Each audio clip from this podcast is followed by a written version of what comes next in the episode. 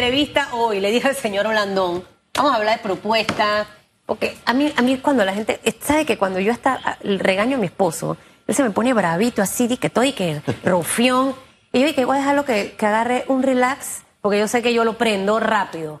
Pero ya después yo misma voy buscando la armonía, porque al final yo no quiero estar con una persona en mi casa ahí toda brava porque yo le dije un par de cosas. No, entonces siento que en la política debe ocurrir exactamente lo mismo y es parte del ejercicio que debe existir en todos los partidos. Así que hoy aquí vamos a hablar de propuestas, qué es lo que va a hacer el señor Blandón, porque eso es lo que queremos. Yo no soy panameñista, pero soy panameña y los partidos son fundamentales para la democracia.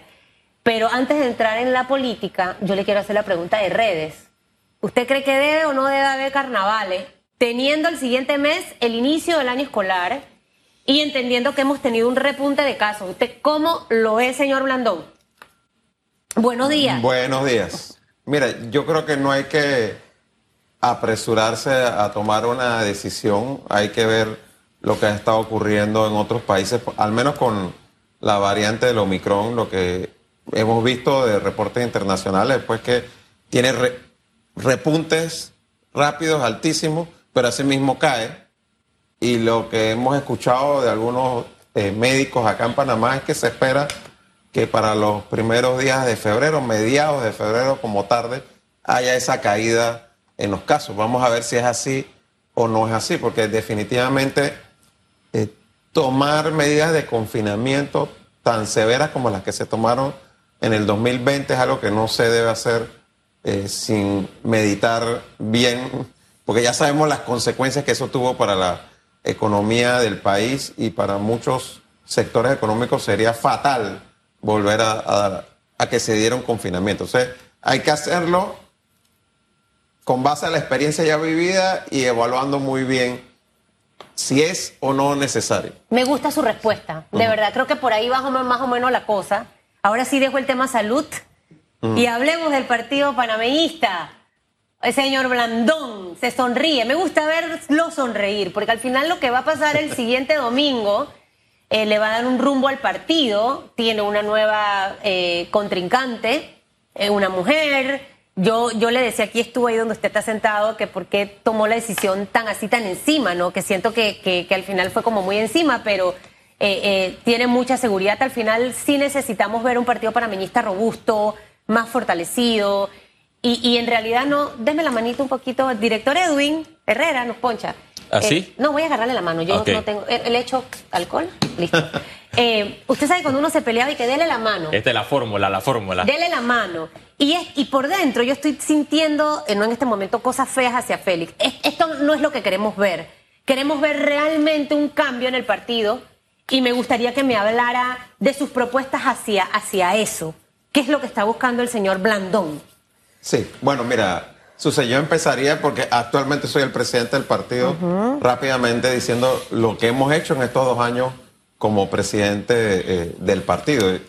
Gané la presidencia en noviembre del 2019, asumí ese cargo en enero, en marzo nos cayó la pandemia, nosotros nos comprometimos en aquel entonces con reformar el estatuto, cosa que hicimos en marzo del año pasado en una convención digital una reforma que busca democratizar el partido. Creo que hemos avanzado bastante gracias a, la misma. Hoy en día tenemos una convención nacional de cerca de 1.560 miembros, de los cuales el 51% son nuevos y cerca de un 10% tienen menos de 30 años. O sea, sí se ha dado los primeros pasos en la dirección de renovar la dirigencia eh, del partido. Abrimos nuevas sedes, realizamos muchas más capacitaciones que en el pasado, muchas de ellas por vía digital, precisamente por el tema de la pandemia. Y lo que proponemos hacer es continuar fortaleciendo la organización interna eh, del partido, dándole mucha mayor beligerancia a las secretarías de la juventud, de la mujer, eh, respaldando a los directorios provinciales, distritales, de corregimiento, capacitando a los futuros candidatos y candidatas del partido, promoviendo una mayor participación de las mujeres como candidatas para las elecciones primarias del 2023 y las elecciones generales eh, del 2024. Es parte, pues, de lo que es nuestra propuesta basada en lo que ya hemos hecho en dos años como presidente del partido. Usted habla en el fortalecimiento del colectivo político y en los avances logrados en el panameñismo. Pero ¿qué pasaría si Caitlin Levy llega a la presidencia del panameñismo? ¿Habría un retroceso? Bueno, mira, realmente te tengo que decírtelo y no es eh, abuso de confianza por parte nuestra. Sinceramente no veo ninguna posibilidad de que gane la presidencia del partido. Aquí hay un trabajo que como equipo se ha estado haciendo desde hace más de dos años. Esto no es cuestión, la política no es cuestión de improvisar, eh, ni venir un mes y medio antes a hacer campaña y pensar que con un mes y medio vas a imponerte sobre un trabajo que ha sido continuo de más de dos años. Nosotros estimamos que vamos a ganar entre 8 a 2 o 9 a 1 el 23 de enero. No, no veo absolutamente ninguna posibilidad, por remota que sea, que ella pueda ganar la presidencia del partido. Ojo, pero eh, también es parte de, si una persona quiere decidir que participe un mes antes, lo puede hacer. Yo creo que al final eh, a usted tampoco le ha molestado que eso pasara, ¿o sí? No, en absoluto. Yo creo que es bueno que haya la competencia, porque eso también como decimos en buen panameño, le mete salsa a la cosa, ¿no? Si no, se vuelve más interesante. Habría sido una elección aburrida con un solo candidato. Y lo vuelve más competitivo también, porque, porque eh, tienes que buscar más propuestas. Eh, teniendo esa confianza que usted tiene, señor Blandón, y básicamente yendo mi conversación a, cómo arrancaba la entrevista y lo que le conversaba fuera de cámara, eh, si usted gana, sumaría a Keitri, o sea, sabe, un, un líder en una empresa quizás tú no vas a tener a todos los gerentes alineados contigo, por decirte, en una propuesta. Pero al final, si yo quiero impulsar ese barco, yo necesito que todos se sumen, porque el éxito es de la empresa. En este caso, el éxito es del partido. ¿Cómo manejaría este tema? Yo, yo quizás por eso es que no me veo en la política, señor Blandón, porque yo soy muy rencorosa. Lo reconozco. Ese es uno de mis grandes defectos. Y cuando a mí alguien me hace algo, difícilmente yo vuelvo a dar como segundas o terceras oportunidades. Le hablo y todo normal, Dios te bendiga, pero hasta ahí llegué. Eh, y yo obviamente siento que los ánimos han estado un poco encendidos en este tema. Eh, pero ¿cuál sería eh, la, postura suya? Sintiéndose que va a ganar de sumar no solo a Caitlin, sino a un Baby Valderrama y a otras figuras del panameñismo para, para tratar de, reforzar al partido. Bueno, mira, el, el tema principal o nuestro lema, digamos, es unidos, volveremos. Nosotros hemos manifestado muy claramente que la única manera de que el panameñismo tenga posibilidades hacia las elecciones del 2024 es primero consolidarse al interno, unificar el partido y luego también organizarnos y corregir los errores que nos llevaron a la derrota en el 2019. Eso indudablemente que pasa por allí. En esa dirección ya yo he dado muestras concretas de estar dispuesto a sumar a quienes en su momento fueron mis adversarios. Bueno, lo hizo al inicio, hubo un taller de cuerdas y todo con ella, ¿no? no, mira, es que María Chelecu, por ejemplo, él compitió contra mí en las primarias del 2018, compitió nuevamente en la convención de Penonomé de noviembre del 2019, pero en enero del 2020 nos sentamos y dijimos, vamos a ir a una tercera confrontación o vamos a sentarnos a conversar y a trabajar juntos para hacer posible un partido más fuerte hacia el 2024. Eso? Sí, llevamos dos años construyendo una confianza, porque la confianza después de las cosas que se dicen en una campaña. Por eso es que no hay que decirse cosas feas. Eso es como cuando un esposo o esposa se dice más de cuatro. Eso es duro después pasa esa página. Eso es un mensaje para todos los políticos, porque de verdad que uno y para se los cansa. Esposos también. No, también es parte de. Yo después pongo un coach de relaciones matrimoniales. Ahora. Dentro, dentro de todo este tema que usted menciona, eh, señor Blandón, yo pienso que ustedes tienen a un vecino que se llama el PRD, que para mí es el partido en el que tú puedes ver todo lo que te puede pasar si haces exactamente eso. Hubo mucha división entre su figura. Hablemos Juan Carlos Navarro, Balbina Herrera. Hubo gente que agarró para el bando Balbina y hubo gente que agarró para el bando del señor Navarro. Tanto así que dentro de las cosas que, que corrían por la vereda tropical, era de que la traición llevó hasta llevar a gente del PRD a votar por Ricardo Martinelli precisamente por esa fricción y les costó no regresar a la presidencia 10 años. Entonces creo que ahí hay un ejemplo de las cosas que no pueden hacer porque al final eh, le hace daño al partido panameñista. Esa se la dejo allí para que usted se la lleve. Asumo que ya usted la tiene ahí contemplada. no, definitivamente, Susana, yo coincido contigo por eso llegamos a un acuerdo con el grupo que compitió contra el grupo nuestro en dos elecciones consecutivas, en el 2018 y en el 2019, y hoy en día tienes en la junta directiva que estamos proponiendo a la membresía del partido y a los convencionales, a Jorge Herrera y a María Chelecu, que son dos dirigentes del partido que no estuvieron conmigo, pero que hoy sí están, y no es por estar conmigo, no es porque se rindieron ante Blandón, sino porque hemos pensado ambos, todos, en el partido y en la necesidad de unificar el partido. Pero hay algo muy importante que tú has dicho también, Susan. Al final, tú tienes que hacer la campaña de una manera tal que permita después tener esos puentes y sentarte a conversar. Pero si tú haces una campaña atacando, insultando, después hasta se ve como hipócrita sentarse a hablar. Entonces, allí sí, yo reitero, hago el llamado a la exdiputada y a su jefe de campaña, el exdiputado también Baby Valderrama, a que cambien el tono del discurso, eh, porque realmente lo que han querido transmitir pareciera es un partido dividido cuando este partido no está dividido y se va a demostrar el 23 de enero en la votación. ¿Cuántos votan? Convencionales habilitados para votar, estamos hablando más o menos, son, si la memoria no me falla, son 1.564. ¿Y usted cree que acudan los 1.564 o qué porcentaje de participación esperan? Pensamos que normalmente no va a votar el 100%, en una votación alta puede votar el, el 90%.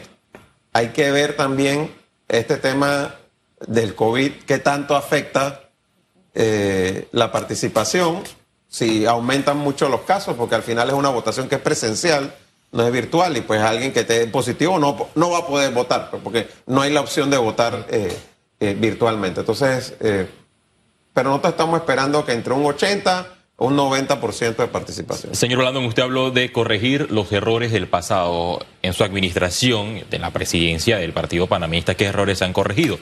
Y también para agregar, hace 16 horas la exdiputada Kathleen Levy señaló en su Twitter que en todo el país ha escuchado testimonio como el círculo cero del presidente Blandón hizo a un lado a panameñistas valiosos. Y usted también mencionó que ella debe mejorar el discurso y mencionó también al exdiputado Bey Valderrama. ¿Es la sombra de, esta figura política? Sí, no, ni tan sombra, no está tan en la sombra. Pero mira, vamos a los hechos concretos. De nuevo, en la elección que hicimos el 21 de noviembre, el 51% de los convencionales electos son nuevos. O sea, se abrió una puerta a la participación que ha permitido que personas distintas a las que tradicionalmente ocupaban el cargo de convencionales pudiesen aspirar y ser electos. Por otro lado, nosotros la última vez que hicimos una elección de directorio nacional y de todas las autoridades de manera ordinaria, pues porque la de noviembre del 2019 fue una convención extraordinaria, después de la derrota electoral, fue en el 2016. En aquel entonces participaron cerca de cincuenta y pico personas como candidatos a directores nacionales. Ahora mismo están participando más de 80. Hay competencia en casi todas las provincias y comarcas por los directorios provinciales o comarcales. O sea, hay mucha más participación ahora que hace cinco años atrás. O sea, que decir que nosotros le hemos cerrado la puerta a participar a alguien es no tiene ningún fundamento en, los números, eh, eh, en la, en la, práctica, en los hechos. Incluso ella misma está participando. Cuando dejó que decía que yo no quería que participara, que yo le quería impedir participar, lo cual era absurdo. Porque cualquiera se podía postular, como en efecto se postuló. ¿Usted ha hablado con ella personal o de manera telefónica luego de estos conflictos? No, la verdad que no. Este, la, eh, mira, y ella lo ha reconocido públicamente. Si tú vas a ver su cuenta de Twitter, hasta noviembre del año pasado, o sea, hace dos meses atrás, eran besos flores y fotos conmigo y fotos. Yo eso le decía, pasa hasta con los novios. Yo, le decía a mi esposa, tienes más fotos conmigo que tú. Mire, eso pasa hasta con los novios. Mire, señor Blandón, hasta J-Lo quitó todas las fotos de Alex Rodríguez de su Instagram. totalmente. Cosa que me parece una actitud un poco inmadura porque es parte de su vida. mire, eso que usted acaba de mencionar es parte de, ese ejercicio. Hay una serie que se la voy a recomendar, señor Blandón. ¿Usted vio Karate Kid? Sí, claro. Bueno, yo estaba... Cobra Mire, yo estaba enamorada del actor de Karate Kid cuando era peladita, porque esa era de mi época. Y, de verdad que se la recomiendo a todo el mundo que la vea. Tiene demasiadas enseñanzas. Demasiadas enseñanzas esa serie. Y, una de las cosas que le traigo a colación es quién da el brazo a torcer, quién se acerca a. Eh, si yo estaría dentro de su grupo de asesores, yo le diría, usted promueva un encuentro con ella. Estas dos semanas, Caitlin, vamos a tratar de que sea propuesta y no ataques. ¿Sabe? Yo si- al final, si le dice que no, o al final, si no, si no, si no hace eh, eso en lo que usted quisiera que ella aportara, y usted también, usted gana más que perder. Porque siento que hacia allá es donde tenemos que llevar nuestra política, eh, hacia eso específicamente. Eh, eso se lo dejo como un consejo aquí gratuito, coach gratis, no le cobro nada.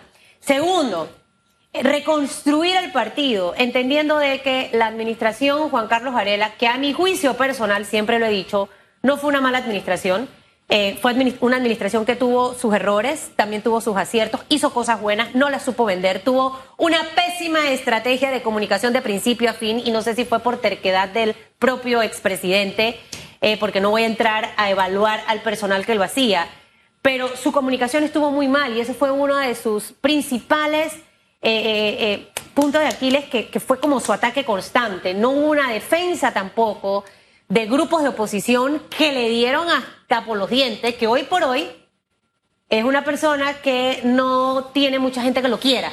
Eh, lo estoy tratando de decir un poco más bonito. Y eso duele, porque no te supiste defender en el momento que era. Un estilo quizás un poco más pausado. Mi esposo es lento, yo soy hyper, no quiere decir que lo que él haga sea mal. Tiene una manera diferente y a veces me conviene que él sea así porque yo soy la, la, intensa. Entonces, esto se lo digo porque es parte de, de- de ese ejercicio y de las cosas que debemos mejorar. Eh, ¿Qué mejoraría usted si llega a convertirse en el presidente del Partido Panameñista para llevar este partido nuevamente a la presidencia? Eh, entendiendo los errores que hoy por hoy cuando usted se encuentra, la gente en la calle le dice, no, ves que Varela fue esto, esto, esto", y al final eso afecta a todos los panameñistas, porque el partido son todos, no solo una figura. ¿Qué haría usted distinto? ¿Qué, qué sangre nueva trae para realmente transformar el partido y que sea otra versión del Partido Panameñista, pero con la misma esencia que debe ser las raíces con las cuales creció? Mira, Susan, primero yo coincido en gran parte con la ra- radiografía, como dice el programa que has hecho de, del gobierno de Juan Carlos Varela. Yo creo que se cometieron aciertos y errores, pero sobre todo se manejó muy mal el tema de comunicación y también debo decir se concentró demasiado en el gobierno anterior y en la situación de, entre él y. Martinelli, ¿no? Sí. Bueno, eh, sobre el partido panameñista, yo te diría, primer punto que debe cambiar, este es un partido que históricamente eh, fue un partido muy vertical. El presidente era el que tiraba la línea y de ahí para abajo todo el mundo eh, seguía esa línea y no tiene una vida orgánica. Tenemos directorios de corregimiento, distritales, provinciales, Secretaría de Juventud, Secretaría de Mujer, pero no, tradicionalmente no se reúnen, no, organizan actividades, no son instancias que realmente se consultan dentro del partido.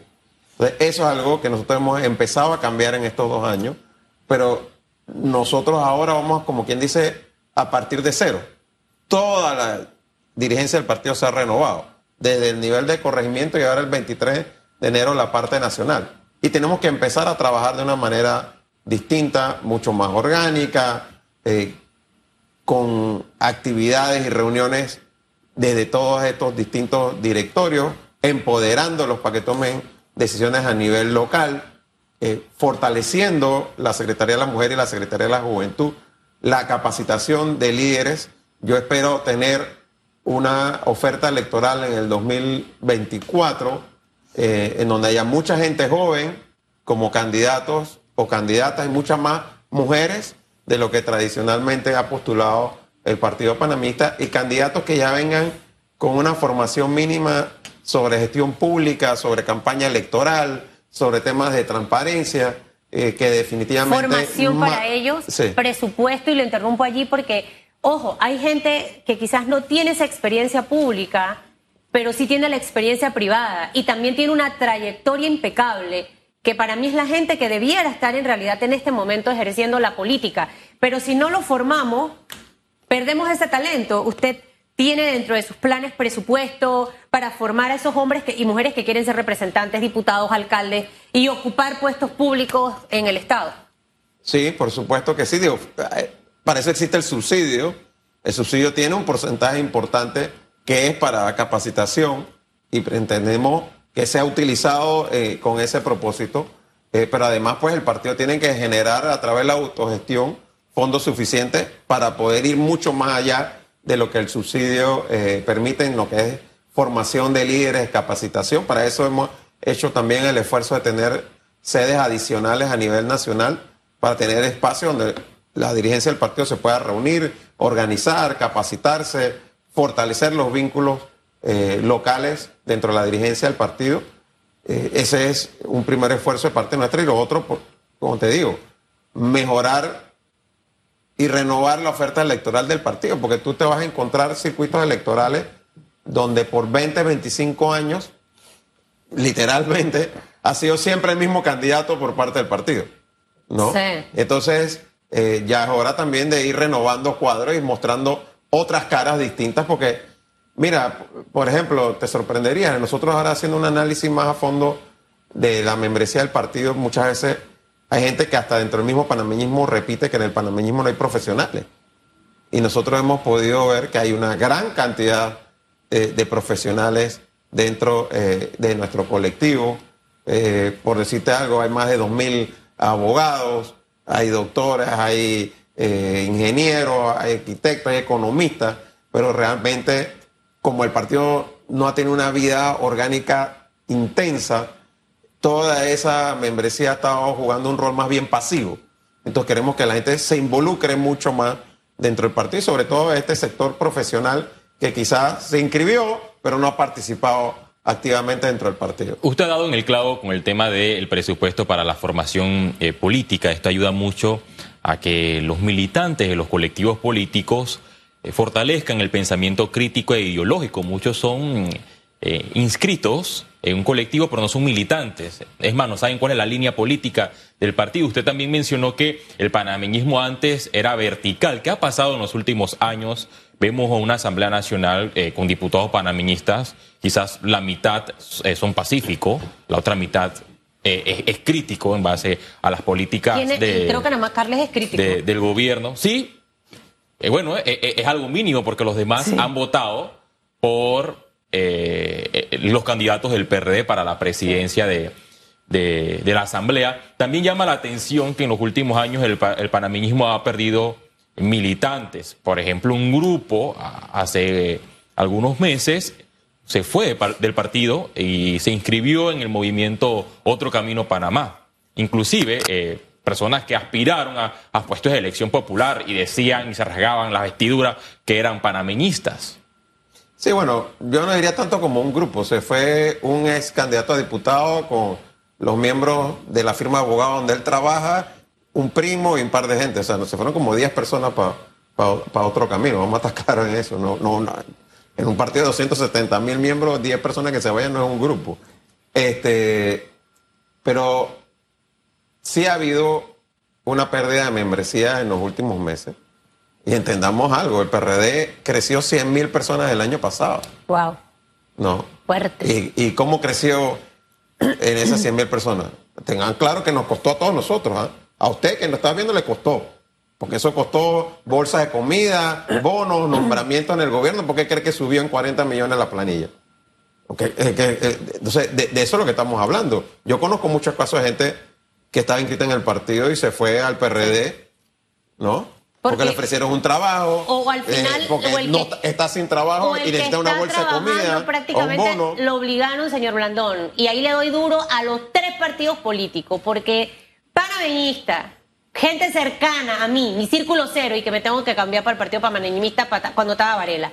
Cambio Democrático, creo que fue el que menos hizo eso, tengo que reconocerlo.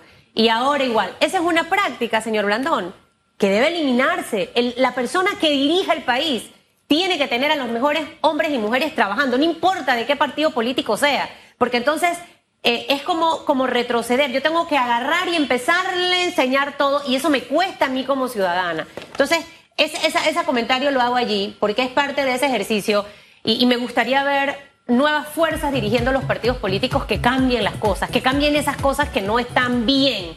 Eh, al final usted me cae bien, su esposa es media prima de mi papá, para que sepan, para que ahora después dicen es panameñista, pero igual cuando le tengo que dar su tate quieto, yo lo digo aquí. Eh, me cae también bien. Que gane el mejor y que gane la persona que al final puede llevar al partido a lo que necesitamos los panameños. Necesitamos partidos sólidos, necesitamos más gente transparente, auténtica en los partidos políticos. Eh, yo estoy motivando un montón de pelados para que se metan a la política y me dicen, ay Susan, pero yo dale.